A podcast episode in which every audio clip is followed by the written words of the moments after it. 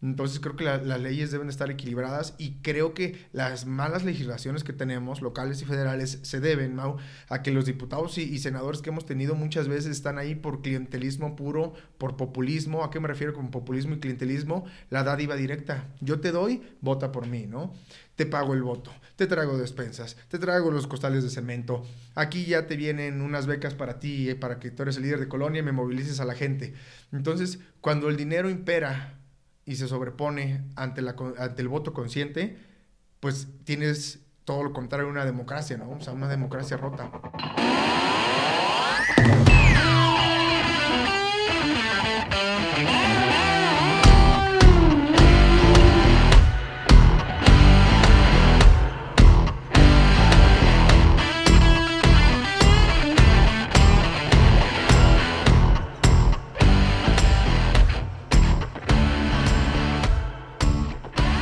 Gente, bienvenidos a un nuevo episodio del podcast Cómodo el Incómodo. El día de hoy tenemos a un gran invitado, al buen Mau Purata. Bienvenido, Mau, ¿cómo estás? Muchísimas gracias, estimado Mau. Muy bien, muchas gracias. ¿Tú cómo andas? Gracias por la invitación también, lo aprecio mucho. Yo también estoy muy bien, muchas gracias. Qué bueno que tuviste la oportunidad de por fin darte una vuelta aquí al podcast. Te había, te había escrito, pero por, por que no andabas manejando tú tus redes sociales, pues no habíamos dado porque acaban de haber eh, elecciones aquí en el estado de San Luis. Sí. Y pues tú estuviste postulado para diputado, ¿no? Entonces me gustaría, Mau, que nos platicaras primero, pues cómo te fue tu experiencia en, en, elección, qué pedo con, con la chinga, güey, no sé, este... Pues sí, fue como tu, tu primer acercamiento tú como, como envuelto en la política tú postulado, ¿no? Sí, exacto.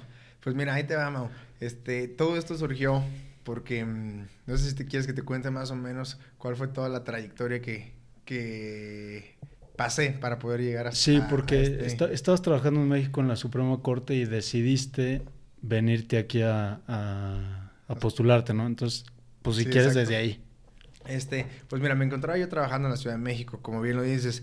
Allí en la Ciudad de México trabajé en el Senado de la República y en la Suprema Corte. ¿Y qué hacía en el Senado? En el Senado hacía iniciativas, reformas de ley y este, puntos de acuerdo. Y en la Suprema Corte lo que hacía era prácticamente la labor de, un proyectista que es resolver asuntos, los asuntos más trascendentales del país, ¿no? El uso lúdico de la cannabis activa, en su momento el caso de la guardería ABC, ¿te acuerdas? No sé si recuerdas de los niños quemados, extradición de, de Caro Quintero, el Chapo Guzmán, los asuntos más relevantes son los que llegan a la corte. Entonces, es ahí cuando conozco un gran amigo mío que actualmente se encuentra en, en una posición que es el director de los asesores de Movimiento Ciudadano en el Senado. Entonces, concuerdo con este, me, me, topo con él, me invita a cenar y cuando me invita a cenar le comento de mis aspiraciones eh, no, no, no, aspiraciones políticas, más bien le cuento de, mi trayectoria desde la universidad, desde que estaba más chavo, de que siempre fui muy participativo en este tema, pues como de la sociedad de alumnos, consejería de alumnos, y después en la universidad que ya era, pues vamos, la Universidad Autónoma, este, era la representación de más de 30 mil alumnos, ¿no?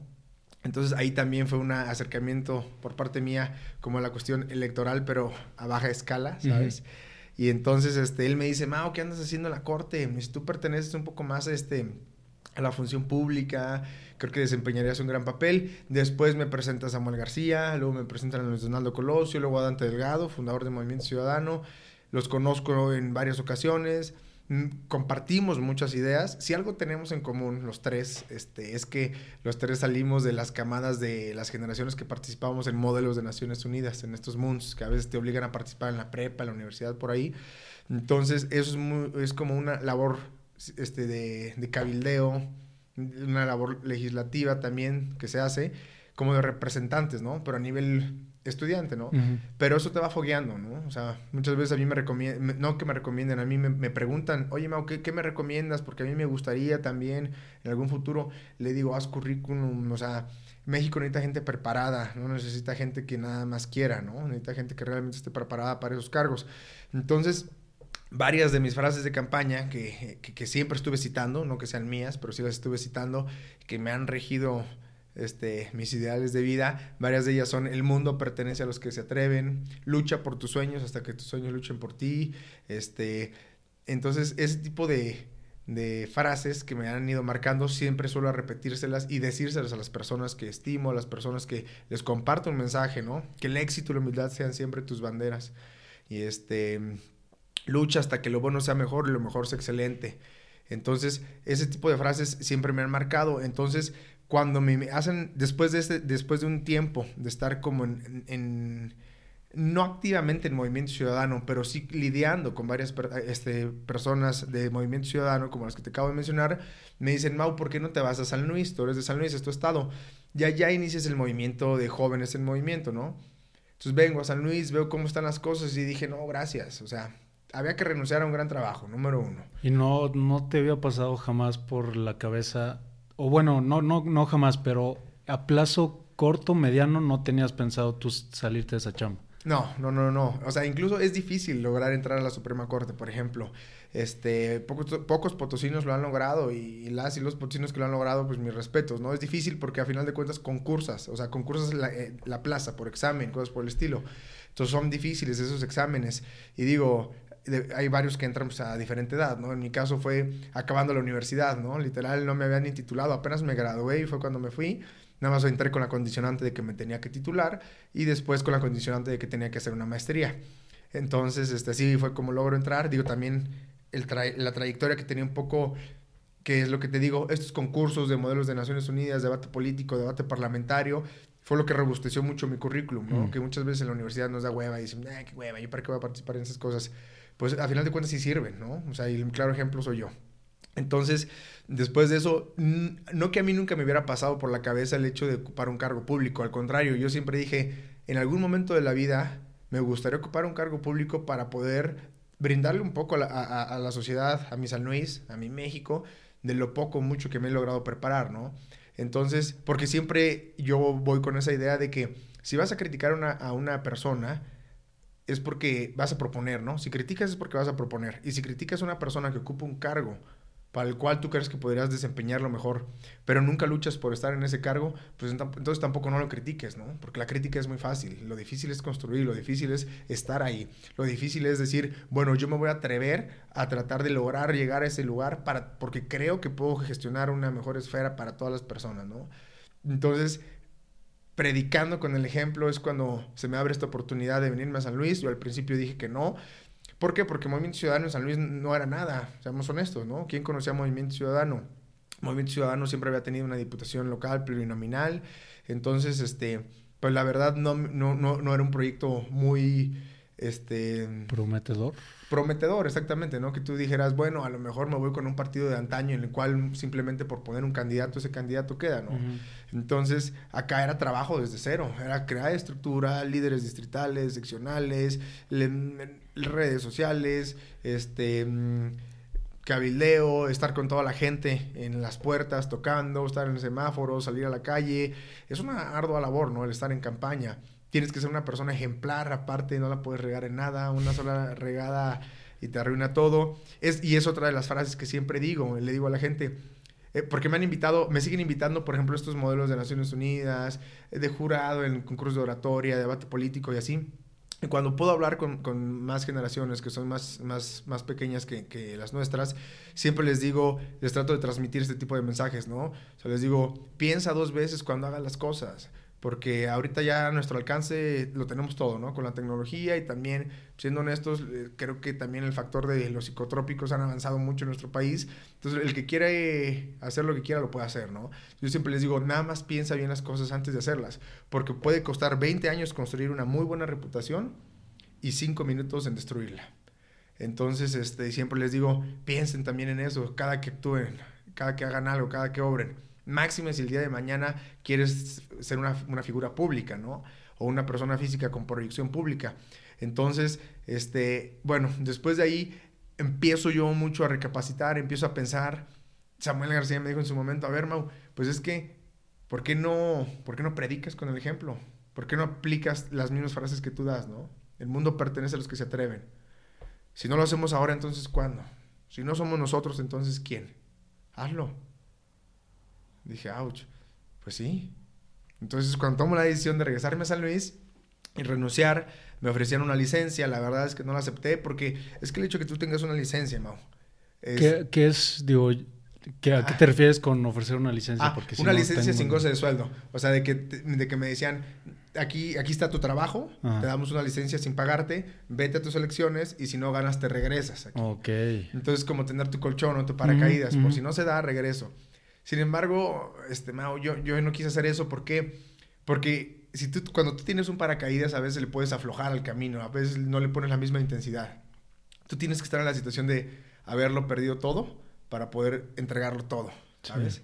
Entonces yo dije, o voy por todo o no voy por nada, ¿sabes? O sea, a medias tintas, ni para qué, ni para qué me muevo. Entonces, yo sabía que era una labor ardua, me, me querían que me lanzara para, para candidato a diputado federal, les dije, no, espérame, o sea, si algo pudiera ser posiblemente tangible o real, sería una diputación local, ¿no? Aparte, no quiero regresar a San Luis a una campaña política para después decirle a San Luis, ya me voy a la Ciudad de México a ser diputado federal. El chiste es primero apoyar a San Luis. Y haciendo un ejercicio honesto, no conocemos ni a nuestros diputados locales y menos a nuestros diputados federales. Muchísimo menos a nuestros senadores, ¿no? Entonces, ¿qué hacen? ¿Qué han hecho?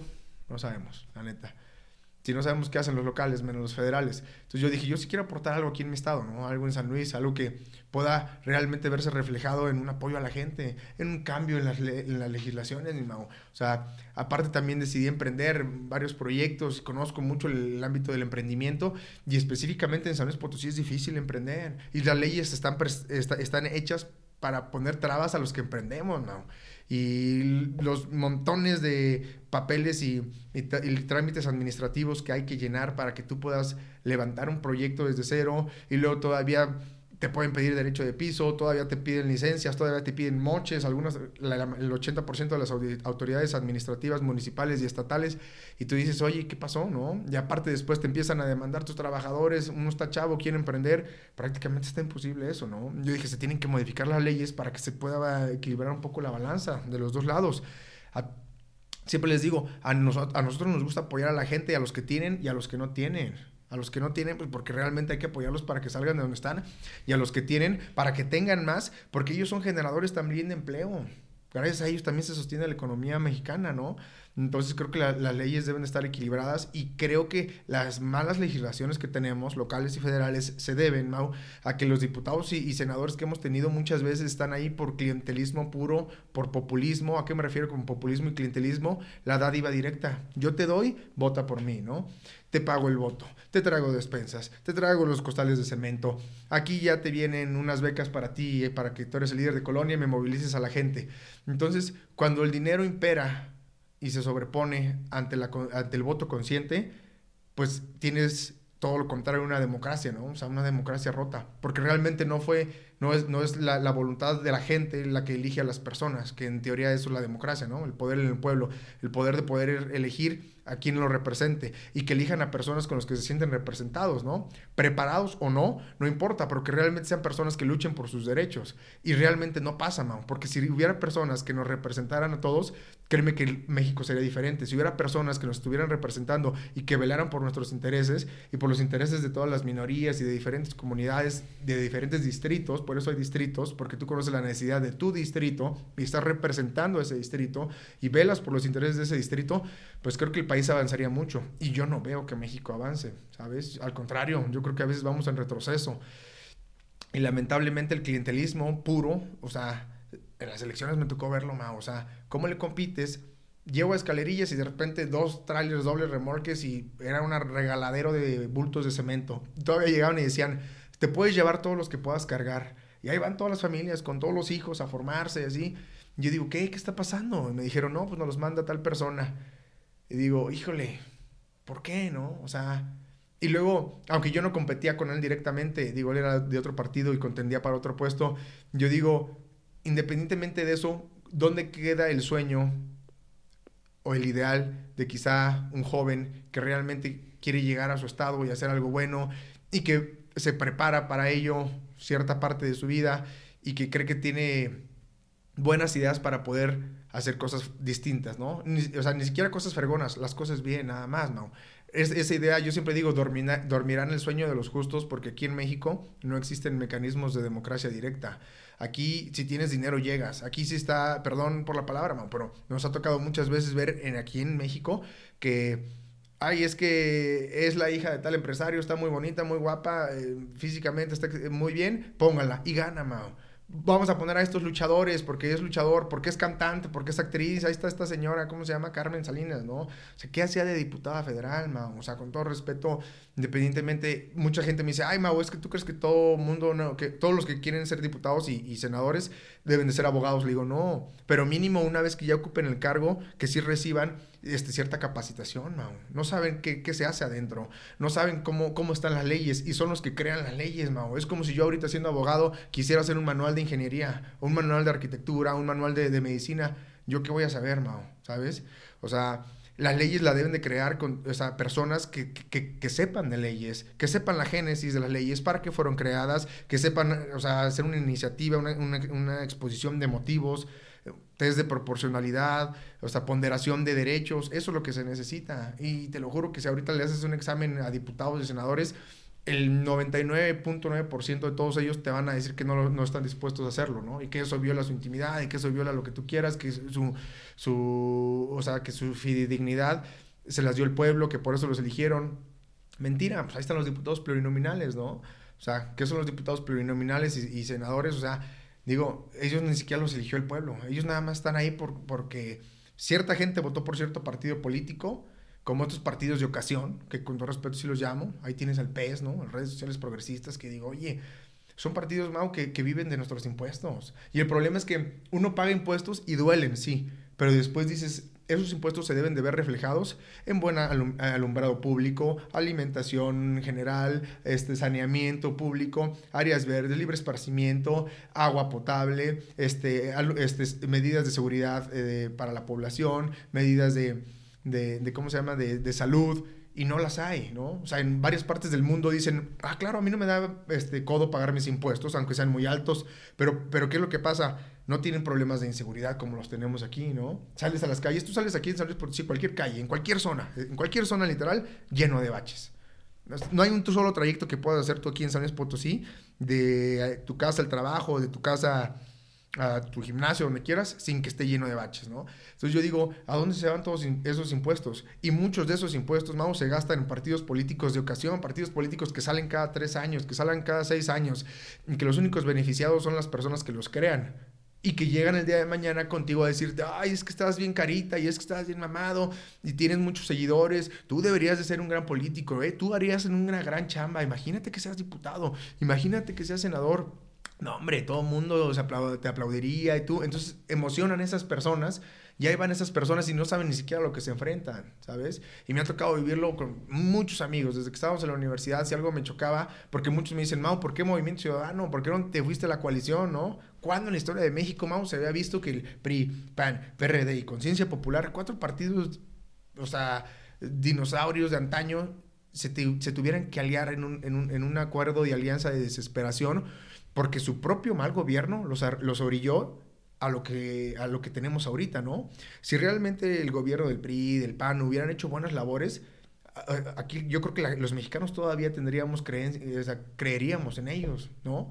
Y no se tendrán que estar aliando para ver si le pueden ganar a Morena, para ver si le pueden ganar aquí al verde ecologista. Entonces, yo me cansé de ver miles de historias de amigos míos de la universidad que lamentablemente varios de ellos dejaron la universidad con este, con este tipo de historias de que, no, mi Mau, es que me van a dar tal cargo, es que me van a dar tal puesto. Y ahí están sacrificándose todo el tiempo, jalando al alumnado para que vaya a sus eventos y que sí, alcen las manos y aplaudan. Y al momento de que gane o no la persona con la que están apoyando, simplemente es un gracias, ¿no? O un, bueno, sí, pero pues hay cualquier huesillo. Entonces, y ya truncaron su universidad y ya truncaron algo grande que pudieron haber logrado. Y eso es a mí lo que me desilusiona, ¿no? Entonces, por, eso, por, ese, por eso dije, yo al principio había dicho, Mau, este, una diputación, pero en la vía independiente, ¿no? En la vía independiente es imposible, Mau. San Luis Potosí y México en general no están preparados para los candidatos independientes. Y, doy, y dos, Las leyes no están hechas para los candidatos independientes, Mao. ¿Qué, qué dirías tú si yo ahorita, si ahorita llega un chavo, ahorita paran el podcast y, está un chavo tocando en la puerta y nos asomamos? ¿Quién es? No, pues es que, es Porfirio González. ¿Qué pasó, Porfirio? ¿Qué te podemos ayudar? Lo que pasa es que yo quiero ser candidato independiente. Aquí para el séptimo distrito en las próximas elecciones. ¿Cuánto falta? No, pues faltan cuatro meses. Ok. ¿Qué necesitas de nosotros? Sí, nos, nos gustan los candidatos independientes. ¿Qué necesitas? Necesito que cada quien me dé su IFE, foto por los dos lados y que me firmen un papel. A ver, aunque tú y yo seamos progres, Mau, aunque nuestras familias quieran apoyar también a candidatos independientes. Ah, y aparte de eso, ¿cuántas firmas ocupas? No, pues como 20 mil nada más. ¿Sabes cuántos son juntar 20 mil IFES y 20 mil firmas de toda esa gente? Sí, es un chingo. Por eso te digo, dormirán los sueños de los justos porque en México no existen mecanismos de democracia directa. Es lo que te decía hace rato. Está imposible ser candidato independiente. Y aún así, aunque lo juntes, eso no quiere decir que el día de la elección van a votar por ti. Y aún así, aunque juntes todo eso, porque hay que invertir tiempo, hay que invertir dinero y hay que invertir esfuerzo. Tres cosas, tiempo, dinero y esfuerzo siempre. ¿Y de dónde crees que va a salir ese, ese, ese financiamiento económico? A los partidos políticos les dan dinero, a unos más que a otros. Para un candidato independiente, un candidato independiente no recibe dinero. Sí, eso era una, una duda que tenía, que ahorita tú y que ya lo viste de primera mano, cómo se fondean las, las... Porque yo recuerdo que estábamos platicando, o estabas platicando cuando fuimos a una boda a San Miguel. Y dijiste que tú tuviste que poner de tu dinero para algunas cosas de la campaña. Y dije, ¿cómo, güey? Si, si, si vas, digo, si, si fueras un candidato independiente, pues a lo mejor me haría más sentido, pero si como tú ibas por Movimiento Ciudadano, dije, ¿por qué el candidato tendría que poner dinero para su campaña? Esa es una, y cómo, cómo, se fondea o cómo se, se hace la repartición de, del queso. Claro, pues mira, haz de cuenta que eh, el, INE, el INE, que es el, Instituto Nacional Electoral, este, tiene todo, todo, el capital económico y dependiendo de qué tanto porcentaje de votación haya sacado tu partido en las últimas elecciones, es cómo se distribuye el queso, ¿no? No, pues que el PRI sacó tanto, pues le toca, no sé, bajita la mano, 200 millones. El PAN sacó tanto, ah, no, le tocan 400 millones. Morena sacó un votaje altísimo, ah, no, pues les tocan 800 millones. Movimiento Ciudadano sacó tanto, ah, pues le tocan 100 millones. El PRD, ah, no, pues 50 millones. Digo, te estoy diciendo cifras muy bajas, muy, muy, muy bajas, extremadamente bajas, las estoy diciendo al aire. Y así se le reparten a los partidos políticos, los partidos políticos a su vez los reparten para cada uno de los estados y en cada uno de los estados tienen dirigencias estatales, ¿no? Y ahí ya se les da un monto económico a cada uno de sus candidatos. Lamentablemente es que en todos los partidos políticos, estimado Mau, pasa que hay mucho dinero que nunca se ve, ¿sabes? Incluso hoy en día, o sea, en pleno año 2022, yo te puedo decir que hay gente, o sea, que compran campañas, que compran, este, perdón, candidaturas, ¿no? O sea, tú llegas a un partido político que está ya grande, que tiene estructura, que tiene años, y que es muy probable, que hay una probabilidad muy alta de que, eh, de que el candidato que pongan para ese distrito gane. Tú llegas y les dices, quiero ser el candidato de ese distrito, te dicen, sí, claro, son 5 millones de pesos para darte esa candidatura.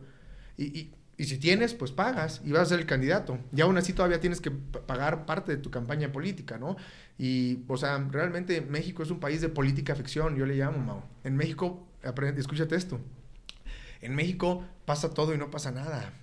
En México pasa todo y no pasa nada realmente. En México estamos llenos de corrupción. En México estamos llenos de personas que dicen ser los mesías y que creen que van a cambiar el país y llegan y dicen que con ellos ya no hay corrupción. Nos damos cuenta de todo lo contrario y realmente hacen lo que quieren a, su, a diestra y a siniestra. Nada más cambió el color, ¿sabes? Y realmente yo veo, yo no veo un México que salga adelante. Incluso yo no veo un México que realmente en poco tiempo pueda ver un cambio tangible en, cuestión de derechos humanos, en cuestión de infraestructura, en cuestión de educación, en cuestión de salud. O sea, no puede ser posible que nuestro presidente esté diciendo, no, no hagan caso a esta variante, eh, no nos va a hacer nada, ustedes sigan yendo a la escuela, ustedes sigan haciendo todo, no se preocupen. Oye, caramba, él es el presidente de una nación, de perdido, si no, si no sabes del tema, no hablas, ¿sabes? Y dos, debes de preocuparte también por todo lo que estás haciendo. No puedes nada más sacar ideas espontáneas y hacerlas, ¿no? Entonces, y también recordarle a toda, a toda la gente, Mau, de repente yo tengo varios amigos que son muy, muy militantes de Morena, ¿no? Y muy afines a Andrés Manuel y sí, yo, Pejelover y todo, y en su momento es que somos la real oposición, es que estamos hartos del PRI, es que el PRI, es que son unos dinosaurios, es que el PAN, bueno, llegó Morena y ¿qué fue lo primero que hizo? Perdóname, Mau, pero nada más se parchó con puros ex candidatos del PRI. ¿Quién es el representante de Morena en el Senado? Se llama Ricardo Monreal. ¿Quién es Ricardo Monreal? Un cacique de Zacatecas. ¿Y quién es Ricardo Monreal? Una persona que, o sea, porque hay mucha gente que dice, es que Ricardo Monreal es muy inteligente. Sí, quizás sí, yo no digo que no. Pues tan inteligente es que fíjate que fue diputado federal. Cuando Salinas de Gortari era diputado federal, los dos eran diputados federales del PRI. Fueron diputados federales a la par. Fueron compañeros, eran amigos. E-, eran el PRI, eran el viejo PRI. es el PRI que siempre ha estado, ¿no? Y ahorita ya está en Morena. ¿Y qué dicen todos los de Morena? Ah, no, pues es que ya está en Morena, ya, ya, ya se limpiaron sus pecados, ya no tiene nada de malo. No, cabrón, eso claro que no. Se chingaron el país durante mucho tiempo. Y ahorita sigue siendo senador y quiere ser presidente de la República y está formando un movimiento que se llama Monrealista y cosas por el estilo. Y hay gente ahí muy activa. Yo digo, hey, que, o sea, el que no conoce su historia está condenado a repetirla. Son jóvenes y son gente adulta. Los adultos por interés y los jóvenes porque muchas veces no conocen de, de, de dónde vienen, ¿no? Ven que están en el puesto, ven que están en el cargo y ahí pasan todos al besamano. Pero no se dan cuenta de toda la trayectoria que, que tienen atrás las personas, ¿no? Y no digo que ya se deban de quedar en algún partido, simplemente yo, yo siempre digo, México, ten un poco de memoria. Ve, ve quiénes son exactamente los mismos. O sea, tanto criticaban a Manuel Barlet, la mano derecha de Andrés Manuel, ¿no? Que lo puso ahí de, de, en la Secretaría de Energía. Entonces yo digo, ¿dónde está ese cambio, no? Tengo una gran amiga que aprecio mucho, cuyo nombre no menciono, pero ella siempre decía y abría sus discursos políticos porque el, el principal acto de corrupción que puede hacer un, político es aceptar un cargo para el cual no está preparado. Y yo decía, claro que sí, bravo, aplaudo eso que estás diciendo.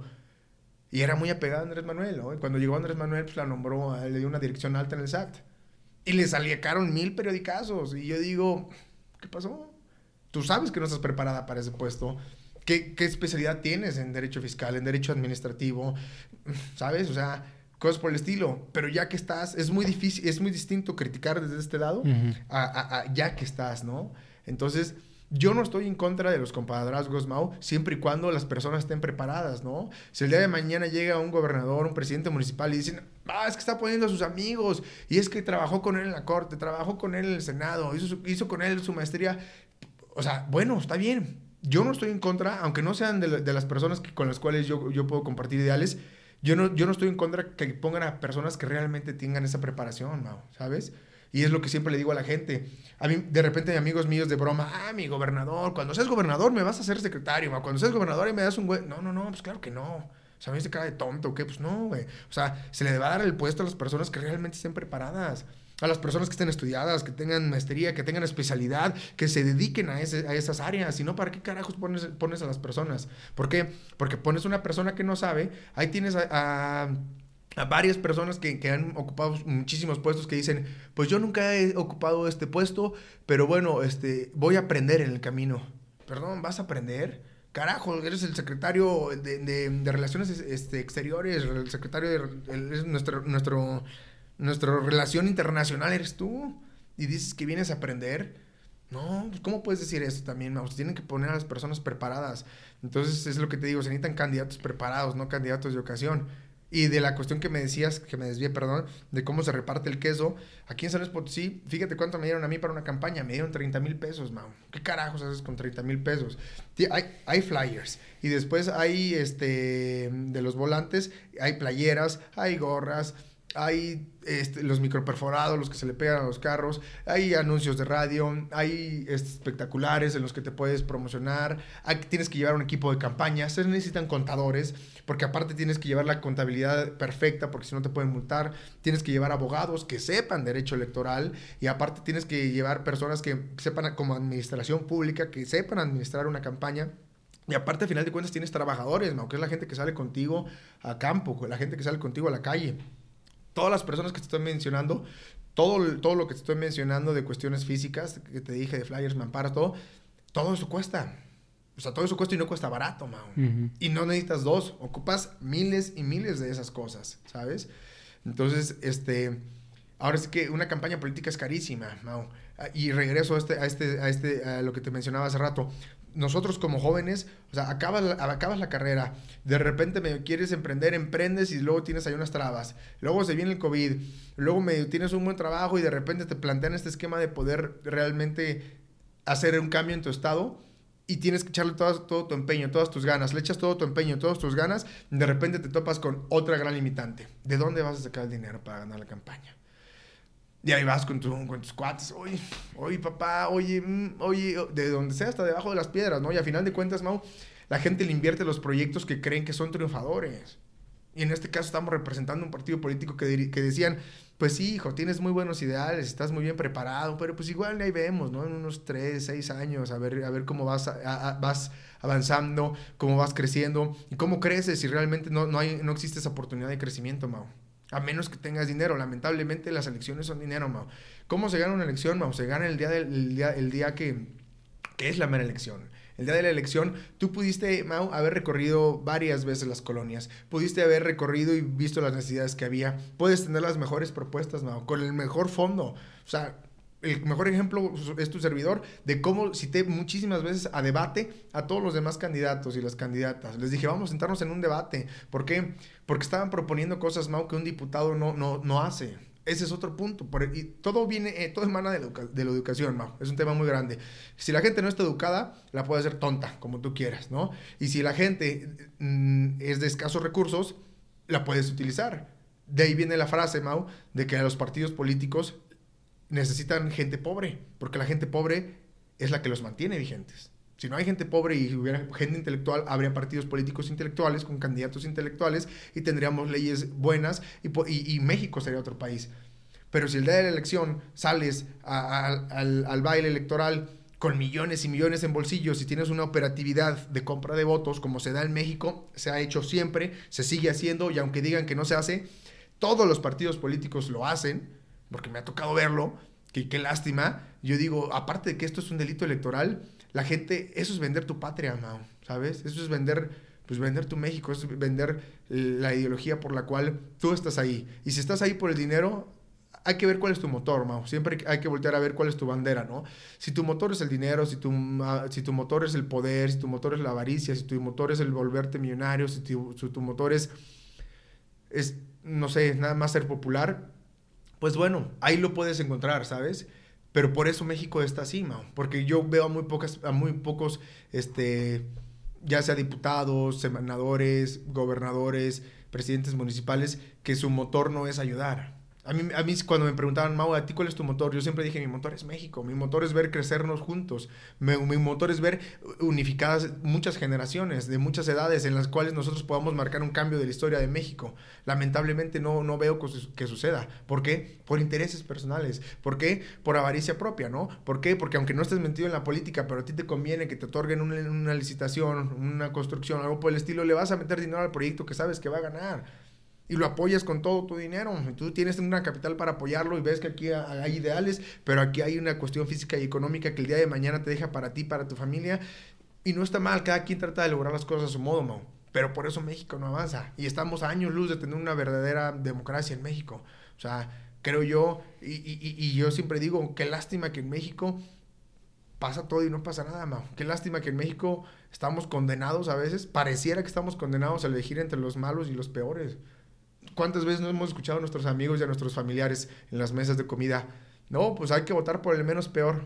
Por el menos peor, pues no, o sea, lamentablemente hay que hacerlo, Mau. Pero qué lamentable que tengamos que elegir entre ellos. O sea, ¿por qué no elegir entre el mejor y el excelente? ¿Por qué no elegir entre el que tiene una preparación grandísima y el que tiene una superior? ¿O por qué no elegir entre eh, un gran líder y un extremadamente líder iniciador de movimientos que está secundando movimientos que realmente favorecen al, medio ambiente, a la cuestión de la pavimentación, al apoyo a, a personas con necesidad, a personas de escasos recursos? Pero no me refiero con un apoyo directo. Yo vine a una elección ¿no? donde me enfrento a una persona que venía a ser uno de mis, de mis opositores era una persona que viene a ser director de desarrollo social. Y de repente me, estoy en colonias y me dicen, ¿y usted qué nos trae? Es que ayer nos trajeron una señora, no, es que nos trajeron licuadoras, nos trajeron tostadoras, nos trajeron electrodomésticos. Y al líder más grande de la colonia, a la doña, a la que se mueve con todo el mundo, su lavadora. Y agilizar a toda la gente el día de la votación. Mam, ¿con qué dinero le compites a sí, eso? No, no puedes competir. Que, digo, no se debería competir, no debería de ser competencia a ver quién da lo más chingón, pero O sea, ya estando ahí no hay manera de competirle y pues está muy cabrón. Y es algo que yo sí me cuestiono porque es, es un, un problema estructural y es en política, es en deportes, en educación, como que en todo, todo, todo da lo mismo y es algo que me pregunto, si, si ya estamos condenados a que ya pues México a la chingada y así nos vamos a quedar ¿O qué, qué, tendría que pasar para que pudiéramos empezar como de ser, si esa tendría que ser la solución, empezar de alguna manera de cero o no sé qué pedo porque como por los caminos que le veas como que regresa lo mismo de que el sistema está roto, entonces no puedes crecer en un sistema que está roto, entonces ¿cómo, cómo se arregla ese sistema? No sé, es algo que me cuestiono y está cabrón, no sé. Es, que es un tema muy complicado, Mau, pero yo creo que la génesis, o sea, ¿cómo podría cambiar México? yo creo que la respuesta no es fácil, pero sí, ni es una, pero una gran respuesta sería la educación. una población que está educada es una población que crece muy distinta a una población que no está educada, ¿sabes? Una población que tiene cultura, una población que realmente tiene acceso a calidad de educación, pues creo que es una población que está destinada a crecer. Y yo veo que en México no se le destina mucho presupuesto a la educación. Al contrario, nuestro presidente está quitando los comités evaluadores de, de, de, calidad educativa. O sea, ¿cómo puede ser posible, no? Eh, ahorita yo veo y digo, ¿dónde? O sea, el secretario de Educación, ¿no? O sea, en la pandemia, sí. No, sí, clases virtuales, no hay problema. Sí, cabrón, ¿y dónde están todas las personas que viven en comunidades, en ranchos, donde no tienen internet, donde no tienen computadoras? Deja tú en ranchos, aquí mismo en la capital potosina. A mí me tocó vivir aquí en el distrito en el cual yo estaba enfrentando el proceso electoral, Mau. Hay, deja tú calles pavimentadas. Deja tú este, que, que haya agua potable, porque no hay ninguna de esas dos. Ni siquiera hay electricidad tampoco. O sea, dices, ¿cómo carambas? Es año 2022 y no hay electricidad. Y no te hablo de que hay que darle aquí para el rancho Montoscuro. No, no, no, Mau. Aquí nos subimos ahorita a tu carro y manejamos siete minutos de donde estamos. Y yo te sé llevar a lugares donde realmente es una vida totalmente distinta a la que muchas de las personas están acostumbradas, ¿no? De repente, ay, el agua está fría, da gracias a Dios que hay agua, allá ni siquiera hay agua. O sea, yo iba a, las, no a las comunidades, aquí a las otras colonias, una delincuencia impresionante, ¿no? O sea, muchísimos vicios, drogadicción, muchísimo de todo, ma, o sea, una cosa conlleva a la otra, ¿no? Entonces, creo yo que el principal problema en México es la educación si en México no cambiamos la manera de educar a, las nuevas generaciones y también no cambiamos de educar bueno, los buenos valores este, en, en, las la demás población, en la población también educada, porque no quiere decir que porque tengas calidad de educación, calidad este, de cara, quiere decir que vayas a tener buenos valores. No, pues están muchísimos juniorsazos que, que realmente no tienen oficio ni beneficio, ¿no? Que también incluso muchos de ellos a veces llegan al poder y se repite la misma secuencia, ¿no? Entonces, creo yo que, es lo, que lo que se necesita es realmente tener una buena educación, buenos pilares fundamentales. El pilar fundamental de la sociedad son, son, las familias, ¿no? Y el pilar fundamental de la familia es la educación. Entonces, si en la familia hay educación, si los hijos crecen con educación, creo que por ahí podríamos empezar a cambiar las cosas. Pero yo invertiría, en lugar de estar invirtiendo en estupideces como esta cosa del tren Maya y en el nuevo aeropuerto, Mao, ve el nuevo aeropuerto, carajo. Ah, hubo una inversión de miles de millones de pesos en el aeropuerto que empezó a construir Peña Nieto. ¿De dónde salieron? De nuestros impuestos. Ok, ¿iba a servir? Sí. ¿Grande? Sí. Va, perfecto. Y de repente nada más porque cambia de color eh, la bandera presidencial y llega Andrés Manuel, lo, lo, tumbaron como chimpancés. No sé si viste los videos. O sea, ni siquiera lo, quitaron para volver eh, vender las estructuras. No, man, todo lo, tumbaron. O sea, como vil chimpancés. Yo dije, carajo, ¿no se dan cuenta cuánto nos costó eso? Y ahora están construyendo otro que está de la fregada, muchísimo más chico. O sea, el problema es que también quien llega al poder muchas veces no, no debería de decir, como no lo empecé yo, no lo voy a terminar yo. Yo voy a empezar algo que yo pueda concluir para yo alzarme el cuello. Para que el día de mañana digan que yo lo construí. No, caramba, debe haber una continuidad a todas las políticas públicas. O sea, un proyecto grande, bueno, que pueda apoyar a la... ¿Por, por, qué San Luis Potosí también no avanza, Mau? Cada tres años hay cambio de presidente municipal.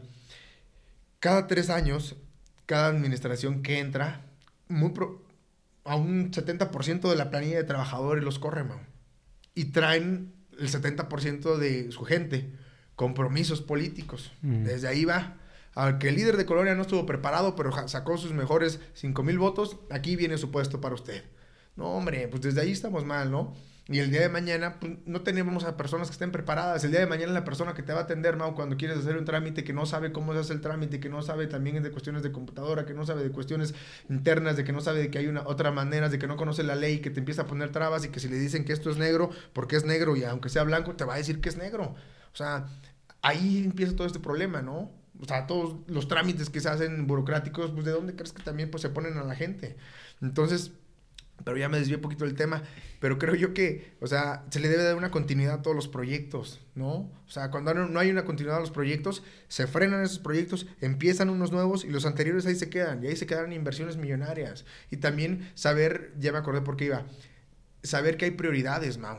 Tú como gobierno, si bien debes de, darle las necesidades básicas a la, a la población, hay, hay que priorizar, ¿no? Si bien no vas a atender todos los sectores de ecología, turismo, este, seguridad, eh, eh, salud, hay, hay, hay, sectores que deben de priorizarse, como cuál, como el sector de la educación, como el sector de la salud, porque si ahí tenemos una buena educación de calidad y es buena, el día de mañana vamos a tener gente educada que va a, va a saber cómo comportarse cuando venga una pandemia.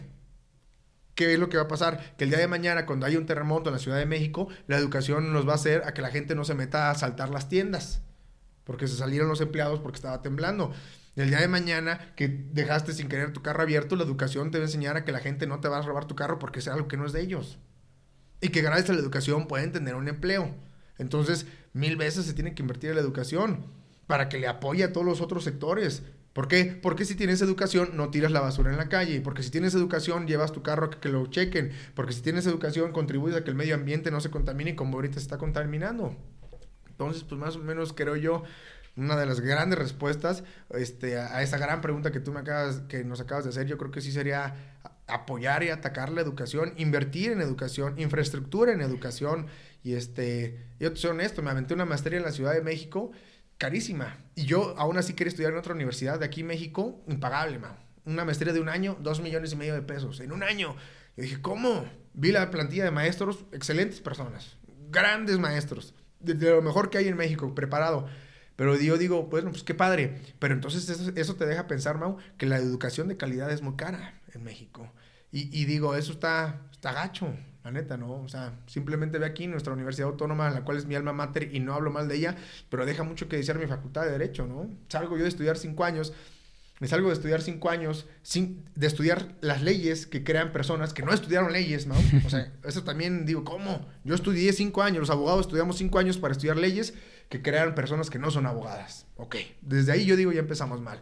Número dos, sales de la universidad y, no te enseñan cosas elementales, ¿no? En mi caso, yo llegué a la Suprema Corte porque yo empecé a trabajar, hice mis prácticas profesionales en el Poder Judicial Federal y tenía dos años de experiencia.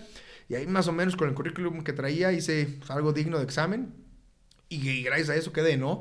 Pero fuera de ahí, pues también yo creo que la preparación que nos dan es muy nula. Cuando yo llego a la Suprema Corte y de repente veo a mis compañeros, yo veo la preparación que, que tienen de las universidades de las que vienen, pues que todas son privadas, y caras, yo digo, wow, pues canijos, ¿dónde, ¿dónde estudiaron?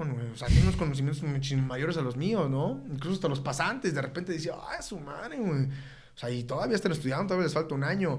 Entonces yo digo, pero aquí en San Luis Potosí ya estás esperando que sea el viernes para salir a la comida universitaria, para empedarte, te ponen la chela en 10 pesos los miércoles, ya llevas todo la borregada, te dan la opción de elegir tus maestros y eliges con los maestros más barco. Pues, ven, por eso, por eso muchos se, quejan de los abogados, por ejemplo. O sea, si uno siempre trató de meter clase con los mejores maestros, de estar ahí en todo tiempo, trabajando en varios despachos, trabajando en dependencias este, como el Poder Judicial Federal, y crecer el currículum, y de repente sales y dices, híjole, creo que aún está todavía difícil. Egresamos 300, nada más en la Facultad de Derecho, egresamos 300 al año, Mau. De esos 300, ¿cuántos crees que realmente le echaron tantas ganas?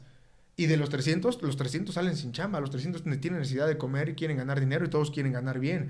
Y el día de mañana tú tienes un problema legal, hoy no te preocupes, Mau. Yo manejo derecho civil, familiar, este marítimo, aduanero, fiscal, penal, eh, agrario, con tal de ganar dinero. Y ahí te van a llevar un caso que a lo mejor ellos no saben llevar porque no es su materia ni es su especialidad y te van a mal llevar un asunto, te lo van a perder y ya te perdiste dinero y vas a salir enojado y vas a, decir, es que los abogados son unos ratas, es que los abogados, no hombre, no hay ninguno que sea derecho o cosas por el estilo, ¿no?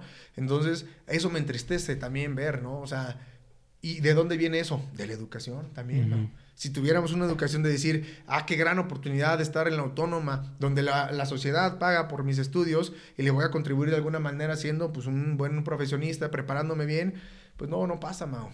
Desde ahí está mal, ¿sabes? O sea, Hablo yo nada más de lo que me ha tocado vivir. Claro. Pero he platicado con muchos cuates y también me han dicho, no te creas, mano. Las demás facultades también estamos igual, ¿sabes?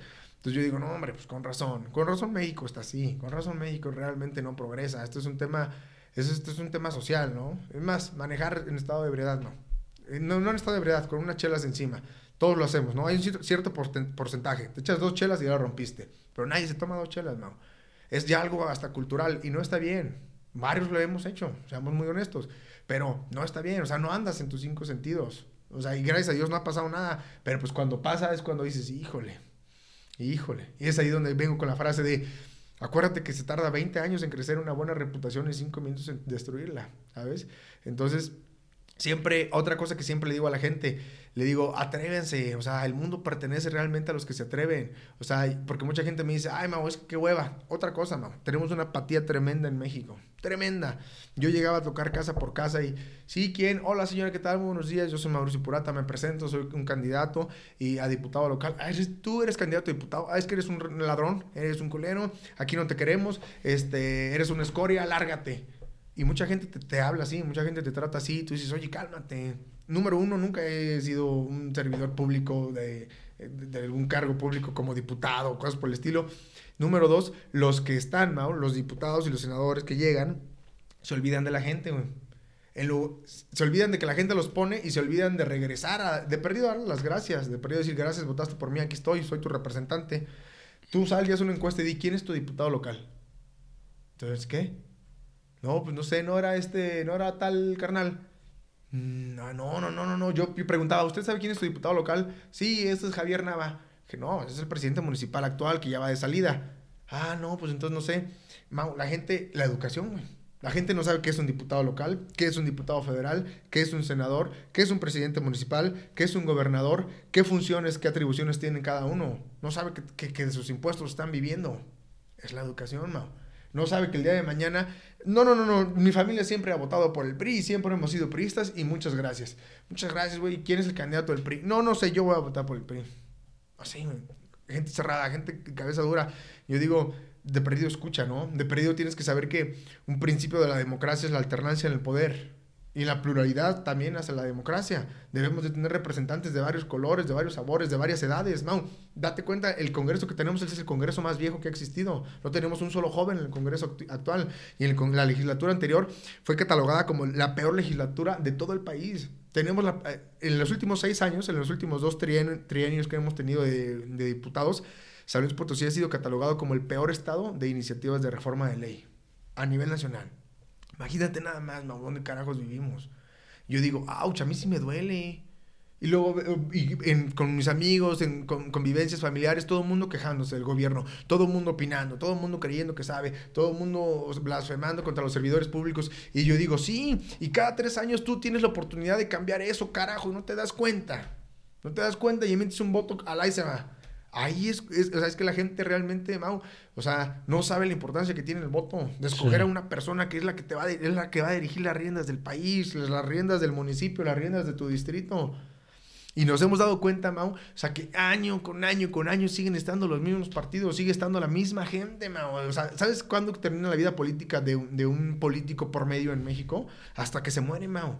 Se quieren quedar en el poder, tienen que aprender que hay un ciclo y tienen que aprender que hay un cambio generacional también. Y nosotros como generación joven debemos de decir un ya, no quiero ser parte, no quiero ser, perdón, no quiero ser un pendejo más del montón. ¿Por qué? Porque estamos todos aplaudiendo aquí, que la bandera, carajo, ¿por qué no crees que tú tienes la capacidad de estar ahí? Y hasta que te la crees, y cuando te la, tú mismo te la crees, y cuando te pones en ese papel de que te la crees, es como puedes lograr estar ahí, Mao. Así logré llegar. ¿Sabes? O sea, no hay otra manera. O sea, no fue a billetazos, no fue a, compadrazgo, porque yo no vengo familia de políticos, no, no tengo a nadie metido en la política, ni tengo un paro mayor, ni, ni vengo de familia adinerada tampoco. Fueron ganas y fueron, fue, todo empezó con un sueño, todo siempre empieza con un sueño. Y de ahí viene esa frase, lucha por tus sueños hasta que tus sueños luchen por ti. Entonces, y si tú no luchas por tus sueños, nadie más lo va a hacer, no. Y tú dices mañana, el próximo mes, el próximo año, en las próximas elecciones, en, el, en la próxima entrevista de trabajo. No, ni madres, es en esa. Es ahorita. El tiempo se va así, ¿no? Ya no, el, ¿Qué nos enseñó la pandemia? Que de la noche a la mañana te puedes morir, cabrón. O sea, ¿sabes? O sea, la vida se tiene que vivir y no digo que en una locura extrema, no. Sí, pero sí, sí, sí me refiero a que a intentándolo día con día, Mau. O sea, intentándolo vivir el, va, vale, me la rifo, ¿no? Te pongo un ejemplo que a lo mejor no va mucho al caso, pero una de mis bandas favoritas es División Minúscula, ¿no? Vino a San Luis Potosí y yo me llevé mi pancarta, dije, quiero cantar con ellos, ¿no? Y me daba pena, porque te da pena de entrar atrás aquí tu pancarta y estás formado, toda la gente está viendo, ¿no? Y dicen, ¿qué carajos con este güey? Y ya entras al concierto y, y, digo, sí me tocó en un lugar enfrente, pero pues igual, porque ahí uno se va metiendo y moviendo así. Y, y, alzas tu pancarta para que la vean y, hay de todo tipo de comentarios, ¿no? La gente, hey, buh, bájala, no, no te subes a cantar, qué hueva, vas a cantar feo, vas a arruinar o sea, les escribiste, ¿puedo subirme a cantar o algo así? Ajá, les puse, ¿puedo cantar humanos como tú con ustedes? Y luego le di la vuelta y decía, hagan mi sueño realidad, porque es mi canción favorita de ellos, ¿no? Entonces, este, yo mismo dije, Mao, carajo, tú predicas, el mundo pertenece a los que se atreven, pues atrévete. Sí, esa siempre es la respuesta. Digo, siempre y cuando sea para bien, ¿no? Entonces ahí fui con mi pancarta, se las enseñé. Obviamente no estuvo intenso todo el concierto para no arruinarle el concierto a los de atrás ni ser incómodo, pero cada que acababan las rolas se las enseñaba, se las enseñaba, se las enseñaba. Y cuando llega la canción, empiezan a tocar la canción, el cantante se asoma también enfrente del escenario y me dice, tú, vente para acá. y se logró, se logró, o sea, dije, y, y, y fue un sentimiento muy fregón para mí porque pues, estaba enfrente, al lado de, de, una de mis bandas favoritas y con un chorro de escenario aquí abajo y acá arriba también. Entonces salí y dije, realmente, o sea, el mundo pertenece a los que se atreven. O sea, realmente se trata de atrevernos y se, trata de creer que somos capaces, ¿no? O sea, no decir, porque la política pasa, pasa siempre de que no, danos chance, a la próxima vas, en la próxima vas, de verdad. O, no, mira, aquí también está este puesto, mira, este es más pequeño, pero aquí te vamos a tener en el control. No, no en control, aquí te vamos a tener en el radar, tú vas a estar aquí con el equipo, con el Dream Team, tú tranquilo, te va a ir bien, nos va a ir bien. No, ni madre, güey, ve por todo, o no vayas por nada, güey. O sea, yo siempre doy ese mensaje. Si lo vas a hacer, rómpela. Si te vas a ir de intercambio, rómpela por allá. Si quieres, si vas a empezar tu negocio de molletes, rómpela con ese negocio. Pero con lo que sea que hagas, eh, tienes que entregarle todo tu esfuerzo. Absolutamente todo. Si no, mejor ni lo hagas. ¿Sabes? O sea, México necesita gente que ame México y que ame lo que hace. Independientemente de lo que sea. ¿Sabes? En todos los aspectos. Independientemente de que, de, de, que si eres empleado, de que si eres empresario, si eres emprendedor, si eres comerciante, lo que sea. si lo haces de corazón, con el afán de ver crecer también a tu país, creo que, creo que el, karma del universo es tan grande que te hace crecer a ti, ¿sabes? Y cuando haces las cosas de corazón y no por fregar a las demás personas, la vida es muy condescendiente contigo. Al menos yo, yo lo he visto y digo, a mí no me queda otra cosa que siempre decir, sí, atrévete, esa es siempre la respuesta. Y el mundo pertenece a los que se atreven y hay que hacerlo, porque si no lo haces ahorita, nunca más lo vas a hacer. Y siempre les digo, si, si no es ahorita, entonces ¿cuándo? Oye, Moby, ¿qué, ¿qué, lecciones, digo, el, ahorita ya nos platicaste de tu experiencia, claramente pues eh, hay un problema estructural en muchas, muchas de las, eh, de los sistemas, un problema estructural en el sistema en general en México. ¿Qué lecciones aprendidas te llevas de esta experiencia como en, que tuviste en, la elección y también en la Suprema Corte, porque llegaste y dices que ves, dices, no mames, estos güeyes están muy cabrones, hasta los practicantes están cabrones, y pues estuviste un rato chameando ahí. Me imagino que te, hay, hay cosas que te llevas para toda la vida, y ahorita en, en esta campaña que te llevas también. Pues mira, ahora sí que es una gran pregunta. ¿Qué me llevo? Mira, por ejemplo, cuando estuve trabajando en el Senado, este fue un dato que no te di, y obviamente no voy a decir su nombre, pero trabajé con un, con un senador el cual yo le hacía iniciativas, reformas de ley. Yo dije, estoy en el Senado de la República, aquí se cambia mi México, aquí se cambia el país, aquí se cambian las leyes, ahora sí, desde aquí las vamos a cambiar. Y estaba trabajando en iniciativas, en puntos de acuerdo, esto y lo otro, y le decía, preséntalas, preséntalas. Y, y, no las presentaba, ¿no? Yo me llevo muy bien con él a la fecha y tengo la confianza. Le decía, ¿por qué no las presentas? Le dije, podemos hacer grandes cambios en México, de verdad. E incluso el día de mañana esto te va a servir a ti por si quieres ocupar otro cargo público. Y me dijo algo, Mao, que me llamó mucho la atención y me dolió, Mao. De hecho, por eso dejé de trabajar ahí. Ahí me dijo, escucha, Mao, cuando tú quieres presentar alguna iniciativa de reforma de ley, un punto de acuerdo para cambiar alguna cosa en el país, tú siempre tienes que darte cuenta y analizar que no dañe mis intereses, los intereses de mis patrocinadores, ni los intereses de mi bancada que, que estamos aquí representando. Y yo dije, ouch, eso me dolió, Mau. Yo dije, carajo, este es México, este es México, güey, este es el Senado de la República. De aquí emanan las leyes federales, Mau, la que nos rigen a todos. O sea, ya no hay algo más arriba que ellos. El principio de división de poderes ejecutivo, legislativo y judicial es el máximo órgano legislativo del país. Y yo dije, carajo, güey, pues no, ¿qué chingados estoy haciendo aquí? Le di las gracias. Yo no estaba ahí por dinero, estaba ahí porque realmente quería contribuir algo para mi país. Y ya cuando vi que no se podía, dije, y yo me di cuenta, dije, ¿qué carajos está pasando en México? ¿Cómo puede ser posible que esto pase en el Senado de la República? Le di las gracias y me regresé a la corte a seguir trabajando. Y, este, y en la corte sí te puedo decir que, digo, no generalizo, hay senadores muy buenos. De hecho, el senador con el que yo estaba era muy bueno. Simplemente, pues, como te repito, intereses. Cada quien busca su interés y cada quien busca lograr su objetivo a sus diferentes maneras, mano. Entonces, este, respetables o no. Hay veces que me dicen, oye, Mau, es que eh, eh, el, ¿cómo se, se me fue esta frase? La de, mm, la de, el, el fin justifica los medios, ¿no? Yo siempre digo, pues es que eh, quizá el fin justifica los medios si, si, si para ti los medios representan algo meramente físico, ¿no?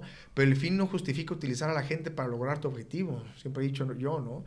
Entonces, qué lástima ver, aunque realmente se han perdido muchísima, muchísima, oportunidad en México de crecimiento por intereses personales de gente política que está avariciosa, Mau, ¿sabes? Y bueno, después de ahí también obviamente conocí a senadores que tenían muy buenas propuestas. Ahí fue cuando yo también ya conocí a Samuel García, ¿no? Que lo vi de perdido, vi cómo se, se subían a tribuna y aunque nadie los pelaba, de perdido decían las cosas como son en realidad. Fue algo que también me llamó la atención de Movimiento Ciudadano, que dije, pues bueno, dentro de lo que cabe es de los, de los menos peores, ¿sabes? Dentro de lo que cabe es de los que mm, concuerdo con, un poco con su ideología, de perdido se suben y dicen las cosas como son, ¿no? Y, no, y obviamente no les votaban a favor sus iniciativas ni sus reformas. Y yo las veía y le decía al senador con el que estaba, le decía, oye, la neta está chida la iniciativa, vota a favor, güey. No, no, no, ya nos dijeron que esa la tenemos que votar todos en contra. ¿Y quién te dijo, güey? Pues no, o sea, no estás aquí tú representando, o sea, los intereses de los, de los del, del, distrito el que tú representas, güey. De la entidad federativa a la que tú representas, güey. O sea, desde ahí está todo chingado. Pero digo, si hay gente buena, hay gente que quiere ver crecer al país. Y creo que te digo, o sea, el karma de la vida es bueno. Tan es así que ahorita ya tenemos a Samuel de gobernador, por ejemplo, ¿no? Entonces, Después de ahí también en la corte empecé a ver, en la corte yo trabajé con el ministro Arturo Saldívar, él actualmente es el presidente de la corte, y si algo te puedo decir es que es una gran ser humano, una gran persona que aprendí grandes valores de él, por él, si yo ya tenía amor por México, él me inculcó más el amor por México, incluso cuando le comenté que yo, que le daba las gracias para irme este, en su momento, para regresarme aquí a San Luis y, y hacer esta representación en la cuestión política, él fue el primero que me dijo, Mau, ¿a qué te vas? Allá perteneces aquí, no te vayas allá. Y cuando me vio tan convencido, me dijo, ¿sabes qué, Mau?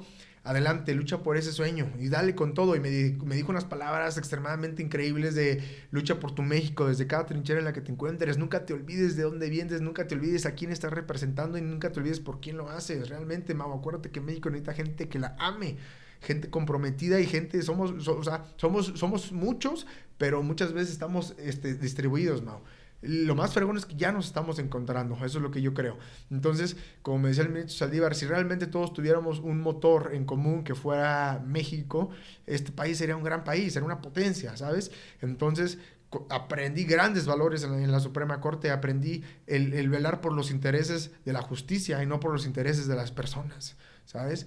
Entonces, con esos valores me regresé a San Luis, los sigo teniendo y cada día trato de, pulir esos valores y de predicar con el ejemplo y de predicar con las palabras a las demás personas a las que puedo tener oportunidad de llegar. Por eso también te agradezco que me hayas invitado y cada que me invitan que a facultades, a la semana de Derecho, a la semana de Economía, a poder hablar, siempre me dicen, pero no vayas a hablar de política, habla de emprendimiento. Hablo de emprendimiento, pero siempre también termino hablando un poco de política y, les, y transmitirles ese mensaje del amor por México, del amor por San Luis, ¿sabes? Qué chingón. ¿Y ahorita en qué, qué, en qué andas? ¿Qué planes traes? Porque sé que traes varios proyectos. Sí. Este, pues, restaurantes, vienes ahorita del, del, despacho. Sí, pues mira, ¿En qué andas metido? Yo la, la, verdad, este, me hicieron una gran oferta de... Ah, cuando terminaron las elecciones, me volvieron a hacer una gran oferta de regresarme a la Ciudad de México y volver a trabajar en la Suprema Corte. Me dijeron, Mau, no se logró tu objetivo, vente, ¿no? No te preocupes, este, aunque haya renunciado, aquí no hay problema.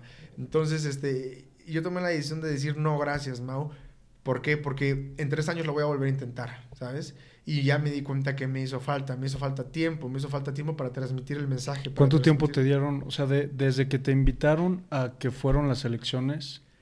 Fueron aproximadamente seis meses antes de que fuera el procedimiento electoral, si no es que ocho meses, pero la campaña como tal, Mau, tú no puedes hacer proselitismo electoral antes, hasta que estés en campaña, sino también te sancionan económicamente, ¿sabes? Entonces, pues realmente, aunque tú quieras o así, no, no, no puedes hacerlo, ¿sabes? Te multan, te infraccionan.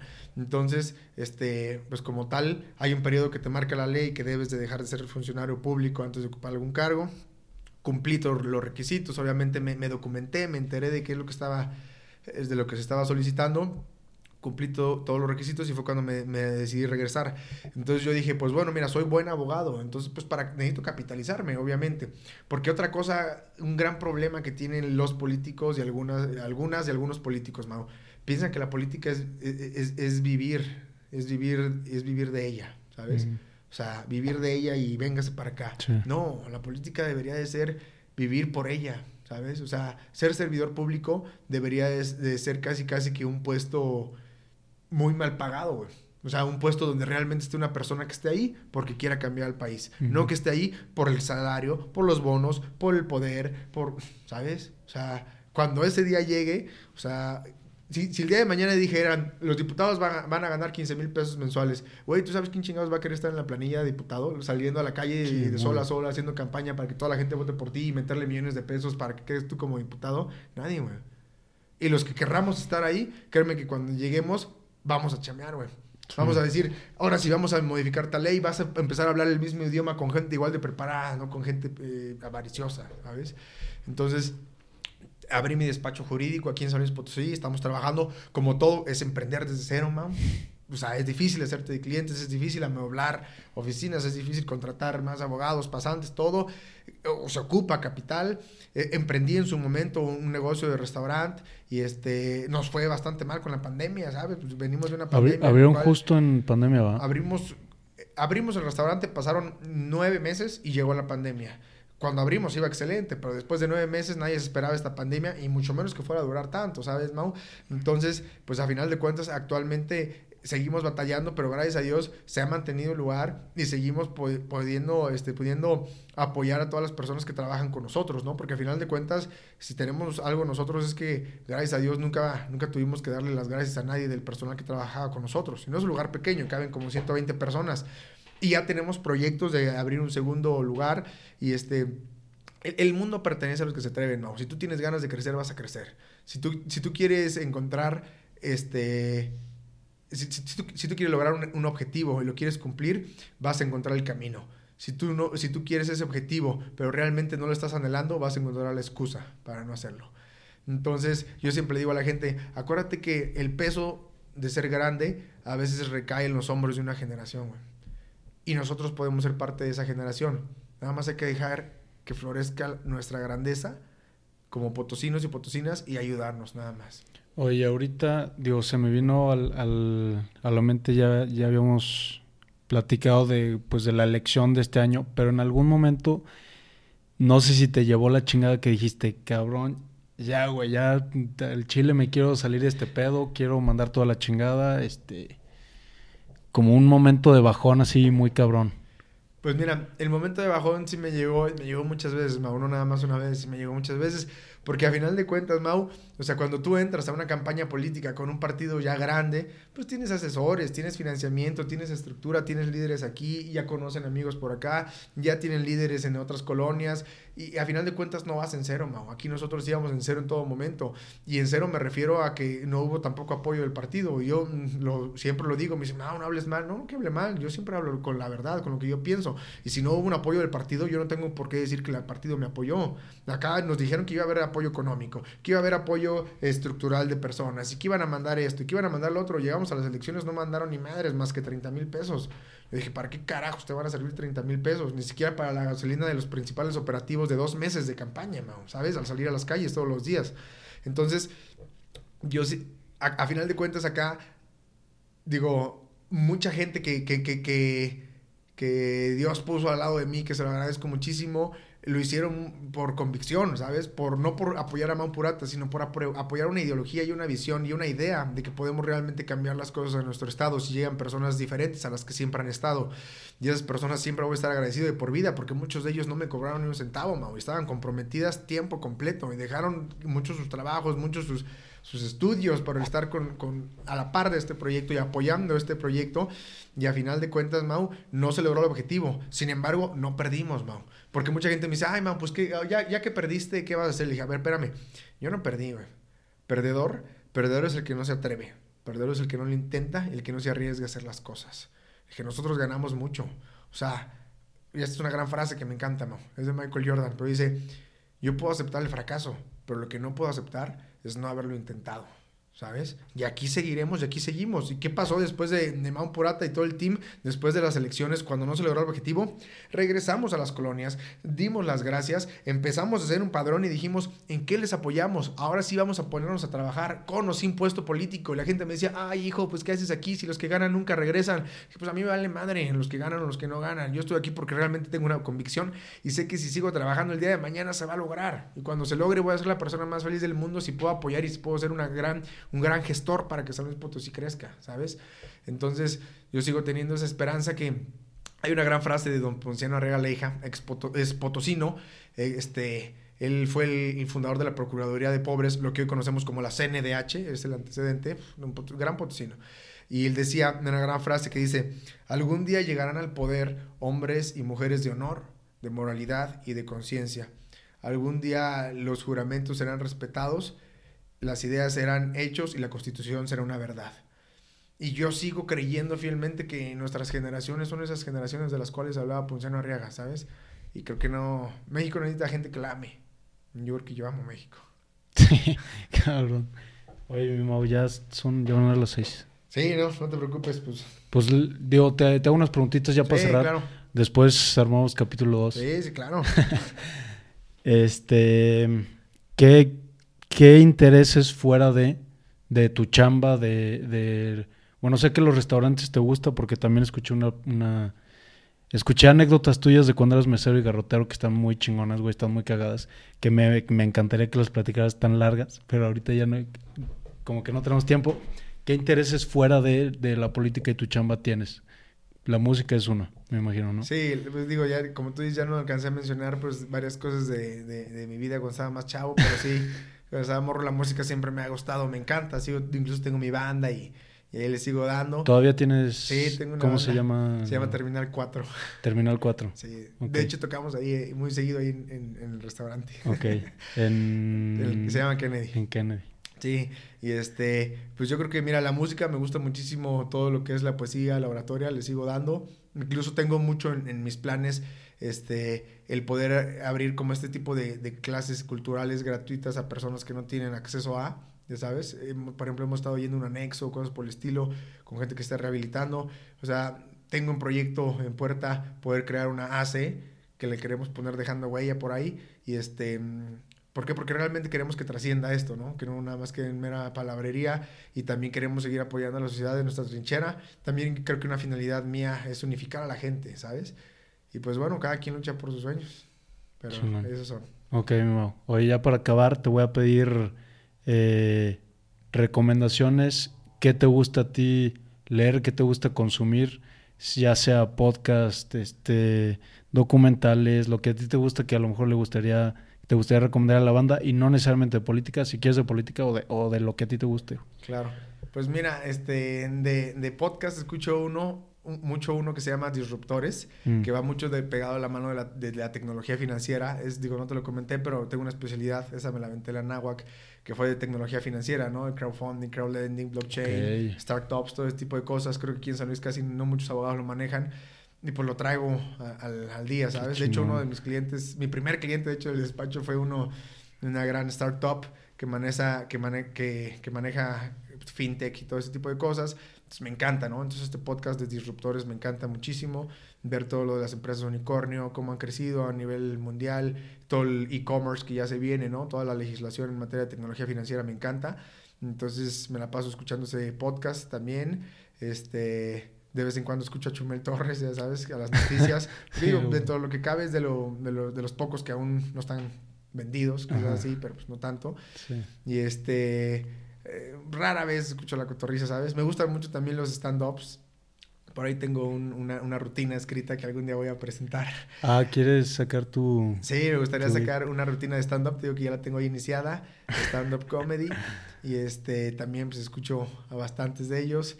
Este, ¿qué me gusta leer? Pues bueno, o sea, leo muchísimas cuestiones este, legales, la neta, digo, a lo mejor son aburridas para muchos de ustedes, pero pues a mí lo que me gusta, me encanta leer a Luigi Ferraioli, ¿no? Que Luigi Ferraioli siempre da unas ideas muy, muy chingonas de, mm, de la cuestión no nada más legal, sino un poco política y psicosocial, ¿no? De cómo podrían mejorar las naciones, cómo podrían mejorar los estados, y creo que da unos puntos muy certeros. Luigi Ferraioli, hay un gran libro que se llama Más allá de la soberanía, que es fregoncísimo. Un puntito rápido que te digo, que, que he sacado de ahí, te dice Luigi Ferraioli, un, Estado necesita un, ente que sea incorruptible, una persona que no, se, que no tenga un, punto o un parámetro de, de, de, ser corrupto, ¿sabes? Pero dice, pero creo que no existe. Un punto de ser corrupto que el día de mañana, Mau, si ocupas un cargo público, si eres presidente, si eres gobernador, sea lo que seas, estés dispuesto a no venderte, a no corrompirte, incluso hasta que tengan a tu familia pues, casi casi que secuestrada o que te estén sobornando con millones y millones de dólares, y que tú puedes decir no porque me importa más